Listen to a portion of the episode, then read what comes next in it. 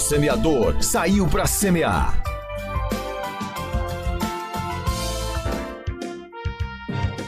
E agora, quem tem ouvidos, ouça a proclamação das Escrituras Sagradas.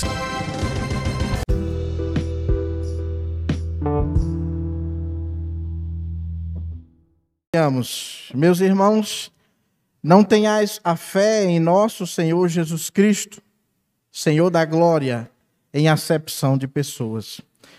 Se, portanto, entrar na vossa sinagoga algum homem com anéis de ouro nos dedos, em trajos, em trajos de luxo, e entrar também algum pobre andrajoso, e tratardes com deferência o que tem os trajos de luxo, e lhe disserdes, tu, assenta-te aqui em lugar de honra, e disserdes ao pobre, tu, fica ali em pé, ou assenta-te aqui embaixo do estrado dos meus pés. Não fizeste distinção entre vós mesmos e não vos tornei e não vos tornaste juízes tomados de perversos pensamentos?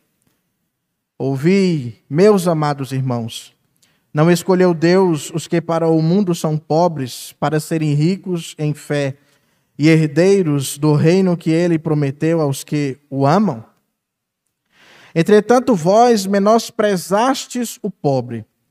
Não são os ricos que vos oprimem e não são eles que vos arrastam para tribunais? Não são eles os que blasfemam o bom nome que sobre vós foi invocado? Se vós, contudo, observais a lei régia segundo a Escritura, Amarás o teu próximo como a ti mesmo, fazeis bem. Se todavia fazeis acepção de pessoas, cometeis pecado, sendo arguidos pela lei como transgressores. Pois qualquer que guarda toda a lei, mas tropeça em um só ponto, se torna culpado de todos. Porquanto aquele que disse, não adulterarás, também ordenou, não matarás. Ora, se não adulteras, porém matas, vens a ser transgressor da lei. Falai de tal maneira e de tal maneira procedei como aqueles que hão de ser julgados pela lei da liberdade. Porque o juízo é sem misericórdia para com aquele que não usou de misericórdia. A misericórdia triunfa sobre o juízo. Amém? Vamos orar. Deus amado e soberano Senhor, nós te engrandecemos, Pai, pela oportunidade de podermos nos aprofundar mais na tua palavra, Senhor, nos teus preceitos, para que nós tenhamos uma vida cristã reta e íntegra que agrade ao seu nome, Senhor. Que o Senhor possa ser glorificado através da nossa conduta, pelo agir do Santo Espírito de Deus em nós que possamos frutificar destas palavras que estamos estudando, Senhor, do livro de Tiago. Nossas vidas sejam transformadas cada vez mais e a nossa santificação seja desenvolvida no Senhor. Que apenas, Senhor, venha falar, Senhor, a verdade. Eu apenas venha falar o que a tua palavra diz. Mediante a tua graça, Senhor, que eu venha diminuir para que o Senhor venha crescer sempre. É o que nós te pedimos em nome do Senhor Jesus. Amém. Nós passamos pelo capítulo 1 de Tiago, por todo o capítulo 1 de Tiago, observando as instruções de Tiago a respeito da lei, a respeito da fé, a respeito também das provações que todos nós passamos. E no capítulo 2, em especial, Tiago agora quer falar àqueles judeus da dispersão e para nós também crentes em Cristo Jesus, sobre a relação que existe entre a fé e a lei, que é o que veremos hoje, e a fé e as obras, que é o que veremos no nosso próximo encontro. E Tiago começa chamando a atenção a respeito, a respeito do favoritismo que possivelmente acontecia ali entre aqueles judeus entre aqueles homens que conheciam a lei. Se nós prestarmos atenção em 1 Timóteo, capítulo 5, versículo 21,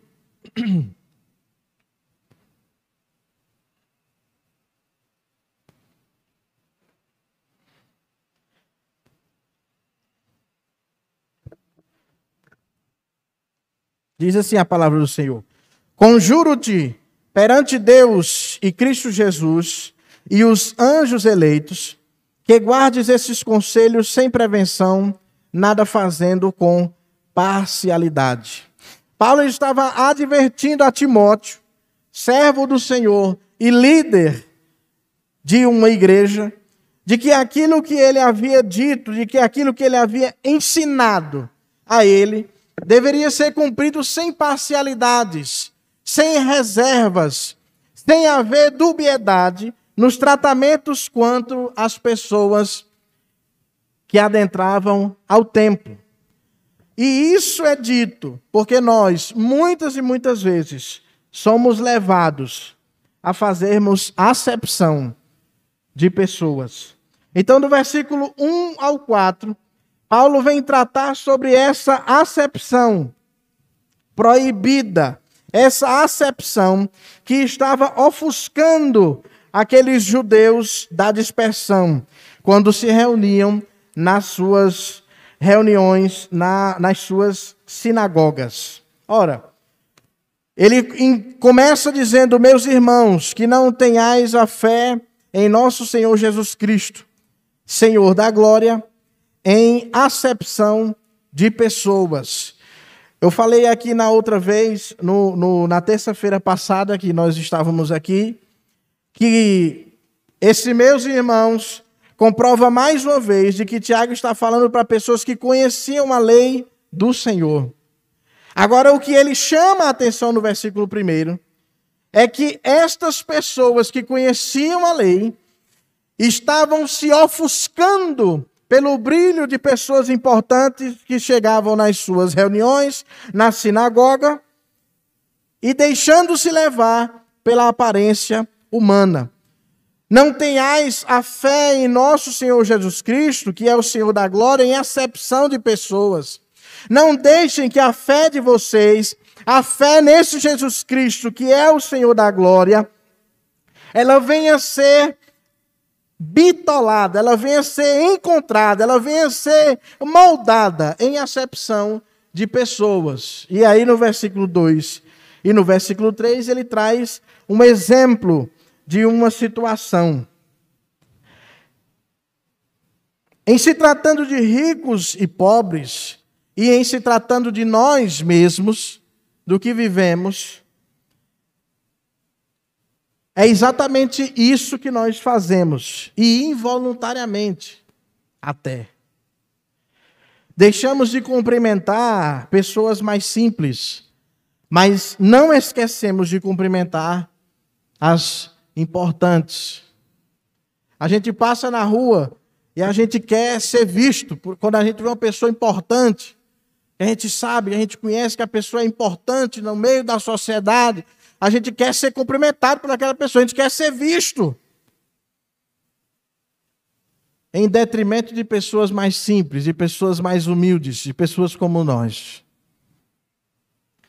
Preferimos ser notados por pessoas importantes, figurões, do que por pessoas como nós.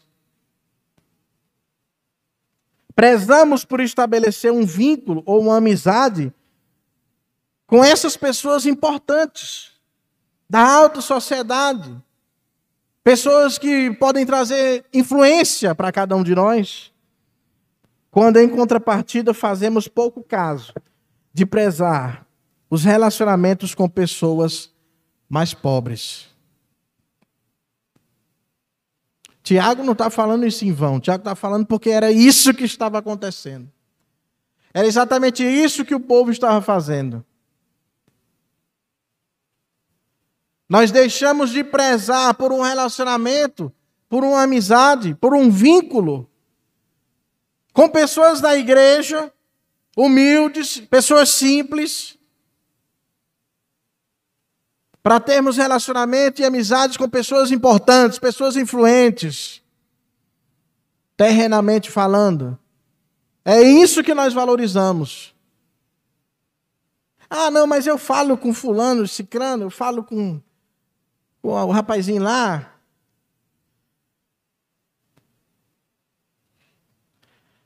Eu acho que às vezes a gente até lembra o nome daquelas pessoas que são importantes e não lembra o nome do irmão. Humilde, pobre, que vem na nossa igreja. E em tudo isso, Deus está vendo o coração do homem. Sábado eu estava falando aqui, como era uma reunião de jovens, né, o estudo dos jovens, eles sabem disso. Eu falo mais, mais abertamente. E aí eu disse: observe a conduta do seu coração. Vou, vou falar mais formalmente aqui. Observe a conduta do seu coração. As decisões que você toma. Quais são as prerrogativas que você utiliza? As razões que você tem para tomar estas decisões? São razões egoístas. São prerrogativas pecaminosas. E aí o, o nosso irmão Pedro Calheiras estava ouvindo também, e disse assim: é porque o coração é desesperadamente corrupto, quem o conhecerá? Eu digo: é isso mesmo. Corrupto, enganador, não tem como homem nenhum conhecer porque é falso. Nós, com a mesma boca que abrimos para dizer que amamos o Senhor, que o clamamos, que o buscamos, a mesma boca que abrimos para murmurar e para falar desse Deus, para dizer que Deus não tem poder ou para dizer que Deus não está agindo não está fazendo. Ainda bem que existe a misericórdia do Senhor. Mas além da misericórdia, há também o juízo para as nossas palavras. Eu ainda botei mais um exemplo aqui. Quando a gente vai resolver alguma coisa, ou comprar alguma coisa, a gente chega no estabelecimento, a gente já entra procurando o gestor ou o dono. Você vai comprar uma coisa no estabelecimento, você já quer... Não, o vendedor vem atender, você diz, não, filho, eu quero falar com você não. Eu quero falar com o dono, eu quero falar com o fulano. Para mostrar que conhece o dono, aí fala, eu quero falar com o fulano.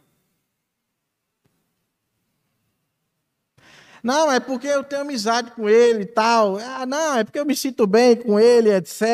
Só engano do coração. Só engano do coração. Tiago está chamando a atenção para isso aqui. Para tudo isso que eu estou dizendo. Não é à toa, nada que está na Bíblia é à toa, e também não é à toa que Tiago está descrevendo este homem rico, que não se sabe se era crente, ou se era prosélito, ou se era judeu, ou se era um pagão. Mas ele faz questão de descrevê-lo como um homem com anéis de ouros, de ouro, e em trajes de luxo. Coisa que chama a atenção os nossos olhos. Coisa que chama a atenção a nossa cobiça.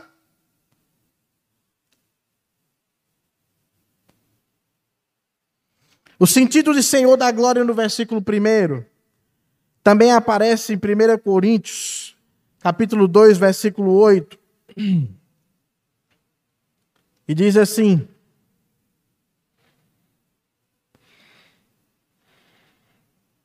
Primeira Coríntios 2:8, sabedoria essa que nenhum dos poderosos deste século conheceu, porque se a tivesse conhecido, jamais teriam crucificado o Senhor da glória. Estevão, em Atos capítulo 7, versículo 2, também fala sobre o Deus da glória. E o que Tiago quer dizer aqui é que este Senhor da glória, ele está falando, não tenhais fé em nosso Senhor Jesus Cristo, vírgula, Senhor da glória, como se fosse a função de aposto, de explicação de quem é esse Senhor Jesus Cristo. É relembrando ao povo quem era Jesus Cristo. Relembrando ao povo que esse mesmo termo que é usado aqui, e que é usado em 1 Coríntios 2,8, que é usado em Atos 7,2, é o mesmo que está descrevendo a glória do Senhor manifesta no tabernáculo, em Êxodo capítulo 40, versículo 35. Este é o Senhor da glória. Este é quem deveria ofuscar a nossa visão, a nossa mente, o nosso entendimento. Porque o Deus que nós servimos é um Deus infinitamente maior do que a nossa compreensão humana. Este sim é que é merecedor de nossa total atenção e devoção.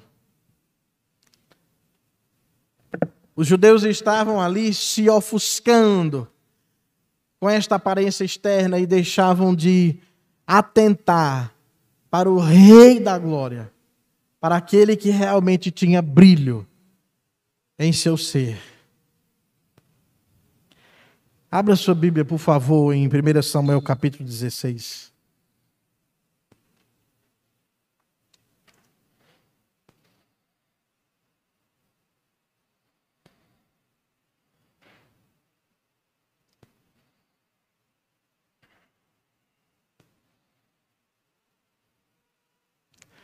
Primeira Samuel capítulo 16. Nesse texto que nós vamos ler, que nós também conhecemos, está descrevendo a ida de Samuel até a casa de Jessé, porque Deus havia escolhido um novo rei em lugar de Saul. E no versículo 1 ele diz assim: Disse o Senhor a Samuel: Até quando terás pena de Saul? Porque Samuel gostava muito de Saul. Havendo eu rejeitado para que não reine sobre Israel, enche um chifre de azeite e vem.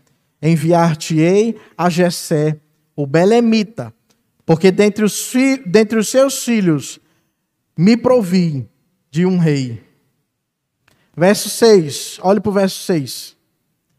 Sucedeu que entrando eles, os filhos de Jessé, viu a Eliabe e disse consigo, Samuel disse consigo, certamente está perante o Senhor o seu ungido.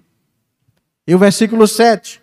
Porém, o Senhor disse a Samuel: Não atentes para a sua aparência, nem para a sua altura, porque eu o rejeitei. Porque o Senhor não vê como o homem vê. O homem vê o exterior, porém o Senhor, o coração. Então aquele povo estava se atentando para o exterior e estavam pecando. Pecando em relação à lei, desobedecendo a lei. Porque olhavam apenas para a aparência exterior. E sabe por que eu estou dizendo isso? Porque lá na frente, no verso 7, no verso 6, Tiago descreve estes ricos como aqueles que blasfemam contra o nome do Senhor, como aqueles que levam os crentes, os cristãos, para os tribunais para serem julgados, sem misericórdia. E são esses que eles estavam ali supervalorizando e desprezando ao pobre. Tiago não está aqui Tiago não está aqui repreendendo o prestar honra aos ricos ou às pessoas importantes, mas sim o fato de honrar estes ricos e desprezar ou denegrir aos pobres.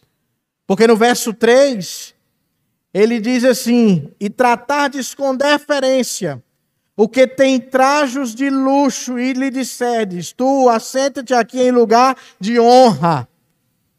E disseres ao pobre, tu fica ali em pé, ou assenta-te aqui embaixo do estrado dos meus pés. Quando nós lemos aqui no início em Timóteo que não haveria distinção entre essas pessoas.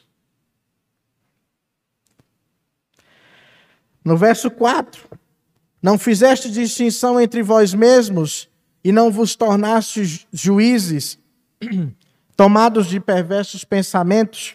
O apóstolo esclarece então que nem sequer consideramos em nós o quanto os nossos pensamentos são perversos, ao ponto de nos tornarmos juízes com pensamentos perversos, pois ao invés de olhar para a incomparável glória de Deus, estamos olhando fixamente para o esplendor de um anel de ouro e trajes finos.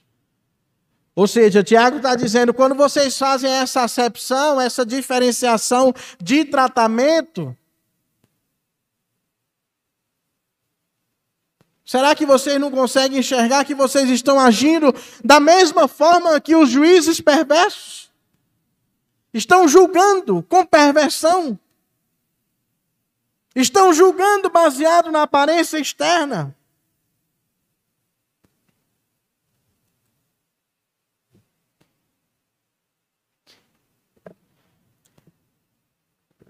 Nos versos 5 a 7,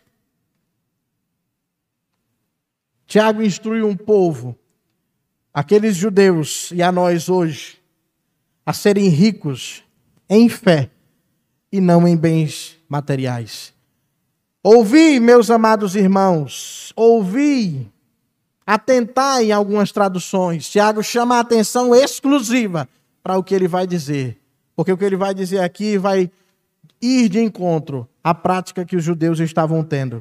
Não escolheu Deus os que para o mundo são pobres, para serem ricos em fé e herdeiros do reino que ele prometeu aos que o amam? Esta é a confrontação de Tiago. Olha, vocês estão menosprezando ao pobre, supervalorizando ao rico quando eles chegam em suas reuniões e estão deixando de atentar para aquilo que Deus falou em Sua palavra, que nós vamos ler agora. Aonde Deus escolheu os que para o mundo são pobres, os pequenos.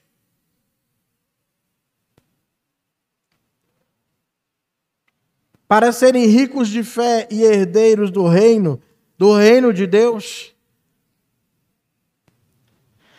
Os pobres são preciosos aos olhos de Deus e Cristo veio pregar o evangelho a eles. Abra sua Bíblia em Isaías, capítulo 61, por favor.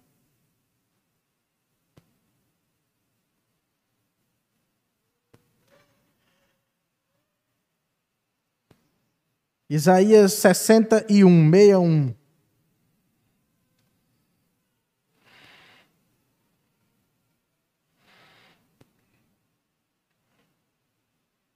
Diz assim, versículo 1. O Espírito do Senhor Deus está sobre mim, porque o Senhor me ungiu para pregar boas novas aos. Enviou-me para curar os. E a proclamar libertação aos cativos. E a pôr em liberdade os algemados. Jesus, ele fala esta palavra aqui testificando que ele veio foi para esses que necessitam. Vamos para Lucas capítulo 4, verso 18.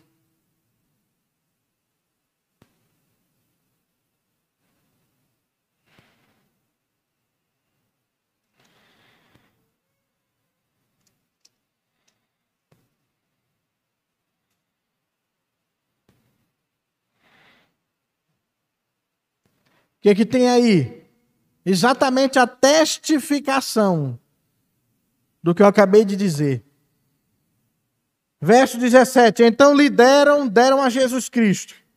O livro do profeta Isaías, e abrindo o livro, achou o lugar onde estava escrito: O Espírito do Senhor está sobre mim, pelo que me ungiu para evangelizar os pobres, enviou-me para proclamar libertação aos cativos e restauração da vista aos cegos, para pôr em liberdade os oprimidos, e apregoar, verso 19, o ano aceitável do Senhor. Então Deus havia escolhido estes que são pobres, à vista do mundo. Tiago é bem enfático em dizer pobres segundo o mundo, pobres para o mundo. Os que são considerados pelo mundo como pobres, mas são ricos em fé, herdeiros do reino, são esses, que, são esses que são os herdeiros do reino.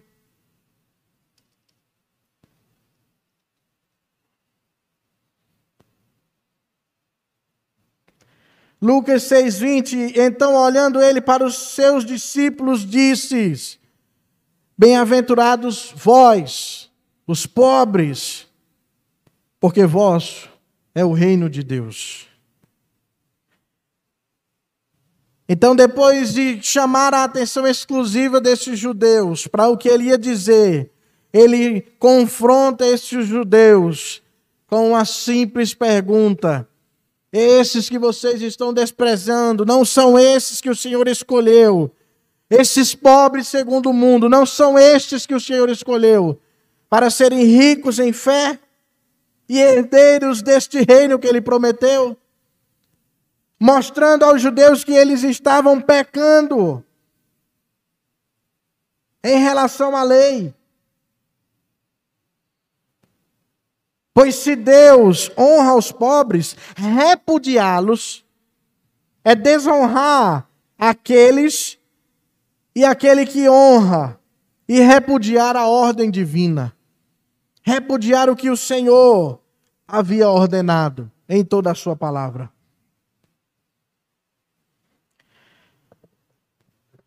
Verso 6: Entretanto, vós, outros, menosprezastes o pobre ao invés de entender que eles são ricos em fé. Não são os ricos os que vos oprimem e não são eles que vos arrastam para os tribunais? Verso 7: Não são eles os que blasfemam o bom nome que sobre nós foi invocado.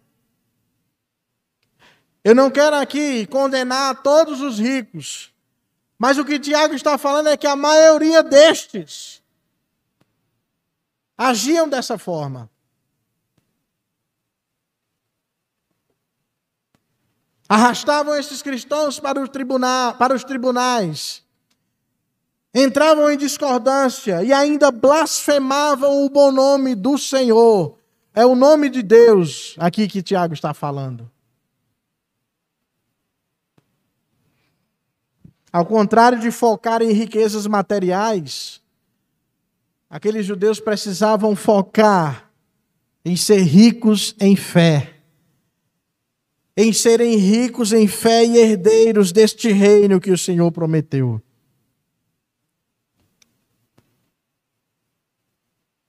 Isso não quer dizer que nós temos que ser pobres para sermos ricos em fé. Isso quer dizer que nós temos que ser, que ser humildes em espírito para sermos ricos em fé. Porque os humildes, os humildes de espírito não fazem acepção de pessoas. Os humildes em espírito não rejeitam a palavra do Senhor. Lembra que nós falamos isso terça passada? Não rejeitam a implantação da palavra no coração. Esses são os humildes de espírito. Ao invés de abrirmos a nossa boca para dizer ao Senhor por quê, para perguntar por quê, deveríamos abrir a nossa boca e o nosso coração para dizer: ensina-me, Senhor, eu estou aqui para aprender.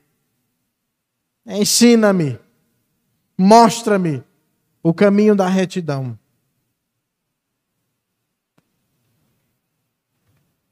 Nos versos 8 a 11, Tiago fala sobre a lei.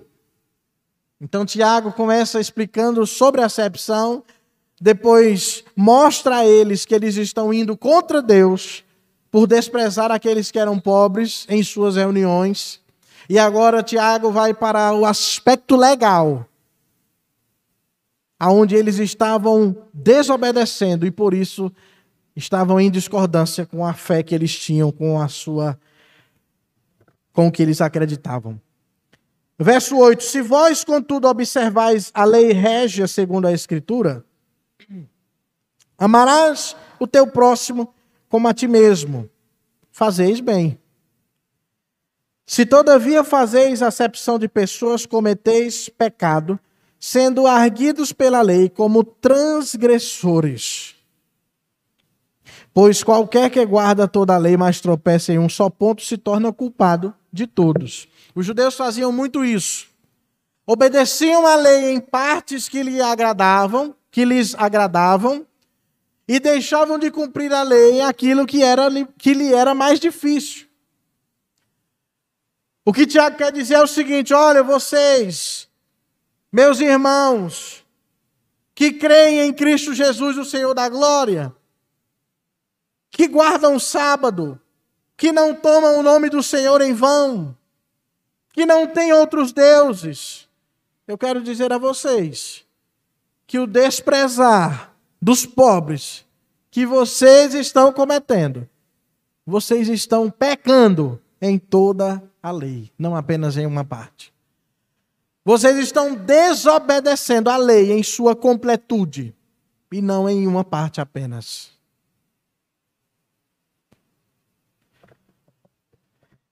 Vamos abrir a nossa Bíblia mais uma vez, Mateus capítulo 15. Para entendermos qual, que prática era essa desses judeus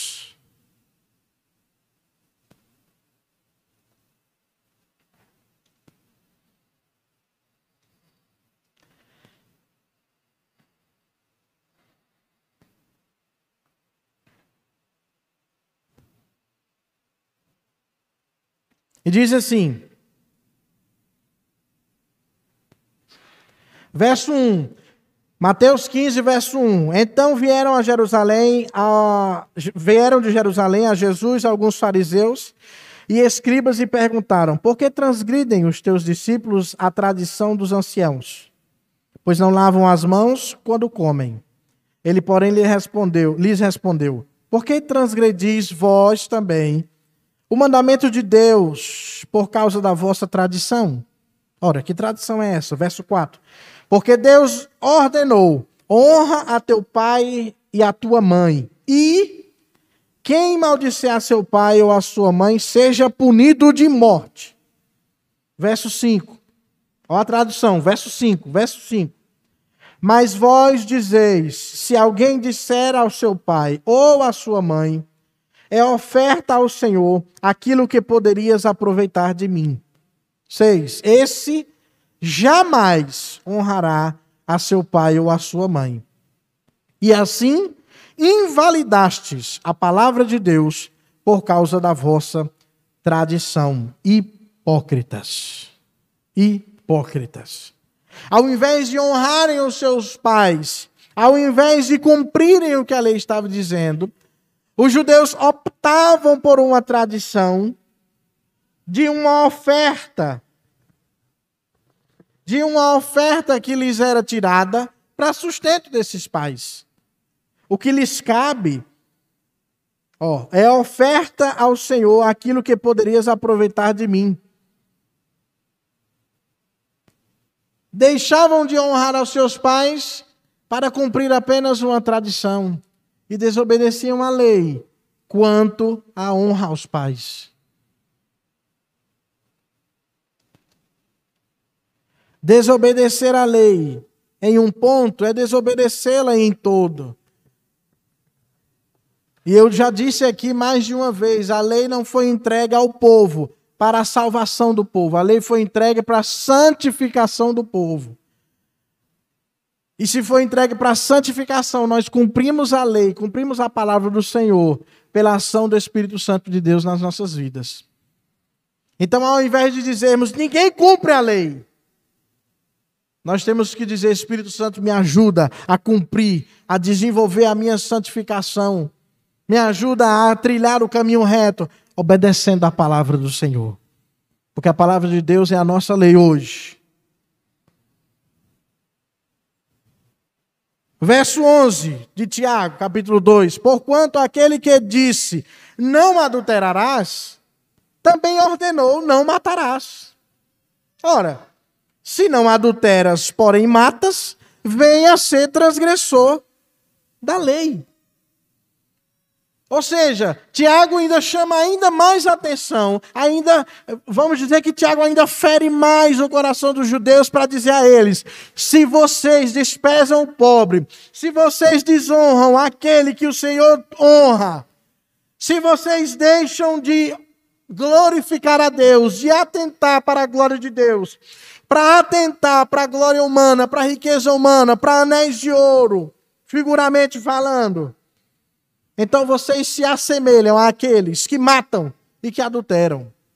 Vocês se assemelham àqueles que fazem coisas que aos olhos humanos são piores, aos olhos humanos, e por isso são transgressores da lei. É aquela história, né, que, que, que muitas pessoas têm, que os pecados têm seus reflexos, com certeza têm seus reflexos, reflexos diferentes, consequências diferentes. Mas todo pecado desonrou, foi contra, foi de encontro, foi de afronta à santidade do Senhor. Todo pecado vai de afronta à santidade do Senhor. Se nós estamos pecando, pois então todos os dias nós estamos indo contra Deus. E com a mesma atitude que vamos contra Deus, que pecamos, que achamos que não é nada, que são reflexos pequenos, é com essa mesma falsidade que abrimos a boca para dizer que amamos a Deus.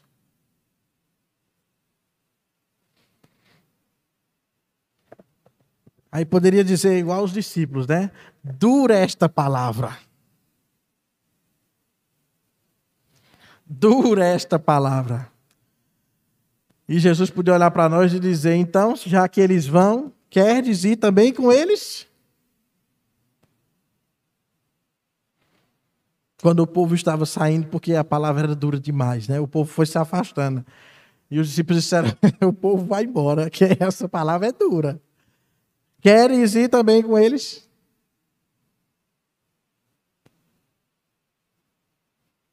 Se a palavra não nos confronta, Então ela não está nos transformando. A palavra ela sempre tem que confrontar a você e a mim o nosso coração pecador.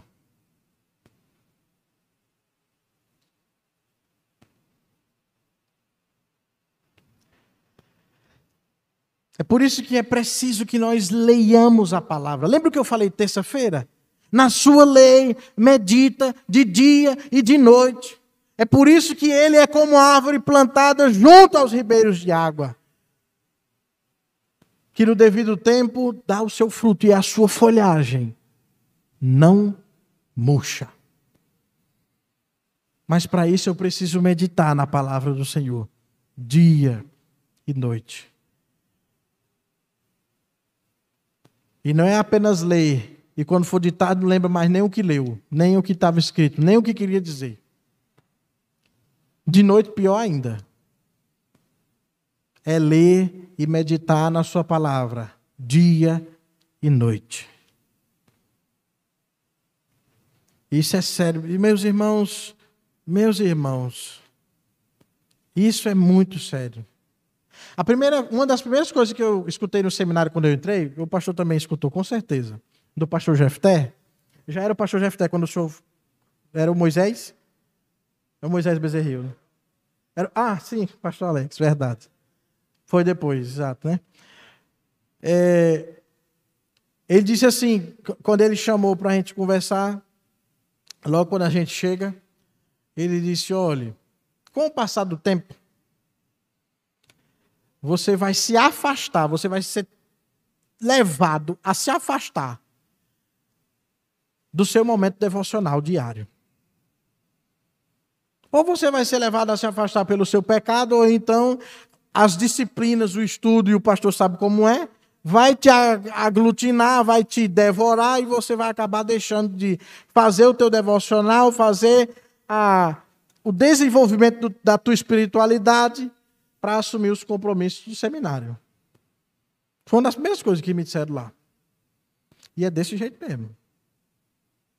É desse jeito mesmo. E nós estamos chamando a atenção várias vezes lá, viu, pastor? A não deixar a vida devocional.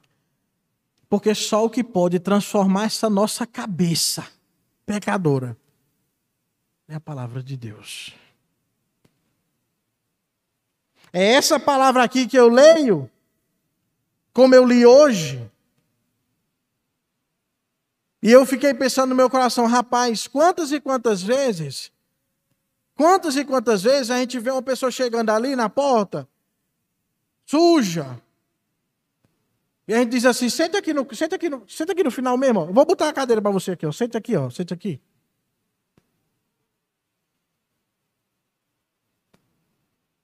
E chega uma pessoa chique que nem eu, aí procura logo aqui, já vem aqui para frente. Aqui, ó, um lugar aqui, ó, um lugar.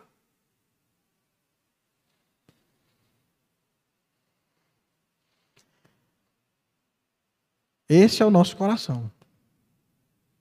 Esse é o nosso coração. Minha mãe sempre dizia assim: muito cuidado muito cuidado, meu filho, para aquilo que você observar nas pessoas que está errado e você falar, você depois não pisar no mesmo, na, mesma, na mesma pisada que a pessoa pisou. E a Bíblia mesmo diz isso, né? O que está em pé, cuidado para que não caia. Tira primeiro a trave do teu olho. Grande, olha o tamanho da trave. Para depois tirar o argueiro do olho do teu irmão. Então, essa palavra é o que vai nos transformar. É essa palavra que vai desenvolver a nossa santidade. É, é lendo essa palavra que eu reconheço o quanto que eu sou falso. Em dizer que amo a Deus, que faço isso, que faço aquilo, que não sei o quê, que etc, que etc. E deixo de cumprir a adoração ao Senhor. É com essa palavra aqui que eu vou entender que eu fazer as coisas para o Senhor relaxadamente, de qualquer jeito, de qualquer jeito. Eu estou indo contra Deus. E aí, meu amigo, ir contra Deus é muita coragem nossa. Tem que ter muito peito para ir contra Deus. Versos 13, 12 e 13. Tiago atenta e chama a atenção daqueles judeus e a nossa também a respeito da misericórdia. Falai, verso 12, de tal maneira e de tal maneira proceder como aqueles que hão de ser julgados pela lei da liberdade. Lembra que nós falamos sobre a lei da liberdade? Falamos? Falamos capítulo 1, lei da liberdade, é o evangelho. Lei da liberdade é o evangelho. Então falai de tal maneira e procedei de tal maneira como se fossem como, como aqueles que hão de ser julgados, como se nós fôssemos ser julgados, e é o que seríamos realmente. Então, nosso proceder, o nosso falar e o nosso agir, a nossa conduta, tem que ser realizada com o nosso entendimento de quê? De que seremos julgados por aquilo. Seremos pesados na balança, como, como nós vemos lá em Daniel. Seremos pesados na balança. Porque quando eu sei que eu tenho que prestar contas, aí eu penso duas vezes. Não é verdade? Quando eu sei que eu tenho que prestar contas, aí, meu amigo, aí eu penso duas vezes. Se eu lembrar que eu vou ser julgado pelo que eu estou agindo, aí o meu proceder vai ser diferente. É melhor ser misericordioso do que ser, ser achado como um transgressor da lei. Verso 13: Porque o juízo é sem misericórdia para com aquele que não usou de misericórdia. O juízo para aquele que não usou de misericórdia vai ser também sem misericórdia. Porque com a medida que medirdes, serás medido. A misericórdia triunfa sobre o juízo. E quando fala que a misericórdia triunfa sobre o juízo, não bota na sua cabeça que é porque na hora do juízo Deus vai passar a mão na cabeça da gente. Não existe isso. Se Deus fizesse isso, ele era um mentiroso, um falso. Porque ele diz na sua palavra que vai julgar todos conforme suas ações. Se ele passasse a mão. É igual uma criança. É igual uma criança. Prometa à criança tudo: a surra, a chinelada, o castigo. Depois não cumpra. Passe a mão na cabeça dela para você ver. Você não vai valer nada para ela. Nada. Vai valer só como mentiroso. Que a criança vai aprender, não, é só fazer isso aqui que aí, ó, passa a mão na cabeça e está tudo resolvido. Lá em casa, se, se pai e mãe dissesse que a gente ia apanhar, misericórdia, não tinha jeito não. Era lapada na certa. E minha mãe sempre dizia: você vai apanhar por causa disso, disso, disso. Parecia que estava julgando mesmo, né? Vou dar o veredito a você aqui agora, né? Isso, isso, isso. Você fez errado, está pecando, está errado, está indo contra Deus, está indo contra a palavra. E agora é hora da madeira deitar. É a disciplina. Como aplicações, Eu trouxe três aplicações aqui. A primeira delas, honremos a Deus, honrando aos pobres. E quando eu digo isso, nós temos que nos perguntar: o que, o que, o que nós temos feito? O que eu tenho feito? Vou tirar o nós. O que eu tenho feito pelos pobres? O que, que eu tenho feito? Eu, particularmente, tenho feito pelos pobres. Eu tenho só trazido o leite para entregar para o presbítero Batista para ele deixar na criança. Ainda tem leite lá, né? Ai, fechou? Misericórdia. Hã?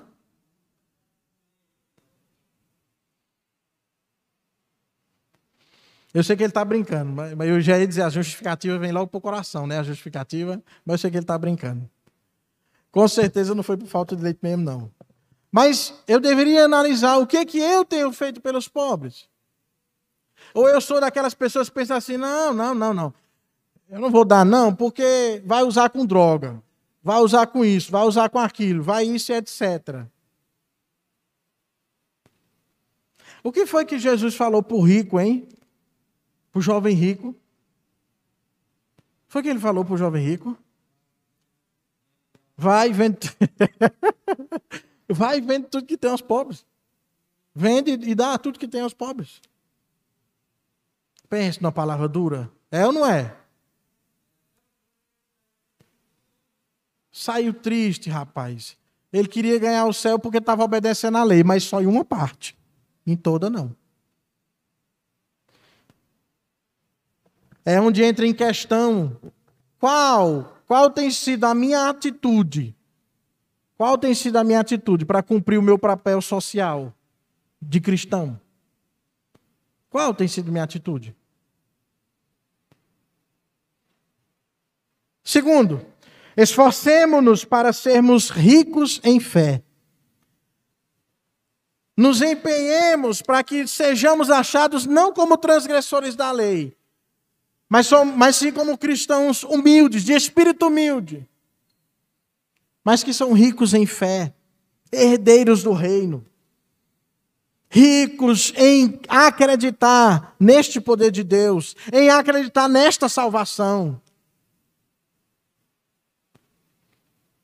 Nós temos que, nós temos que, nós precisamos ser encontrados como esse tipo de pessoa, como esse tipo de cristão ricos em fé.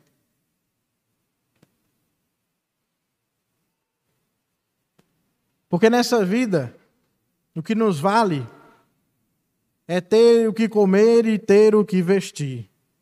Se Deus nos abençoa para além disso, escute o que eu estou dizendo. Se Deus nos abençoa para além disso, amém.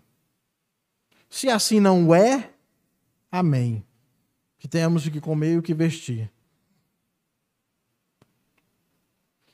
Estou dizendo isso porque nós sempre vamos ter a oportunidade de fazer o que está errado, de tirar vantagem, de crescer tirando vantagem das pessoas. Terceiro e último, cumpramos a lei do Senhor em sua completude. Precisa haver uma relação congruente, positiva, entre aquilo que cremos e o que obedecemos.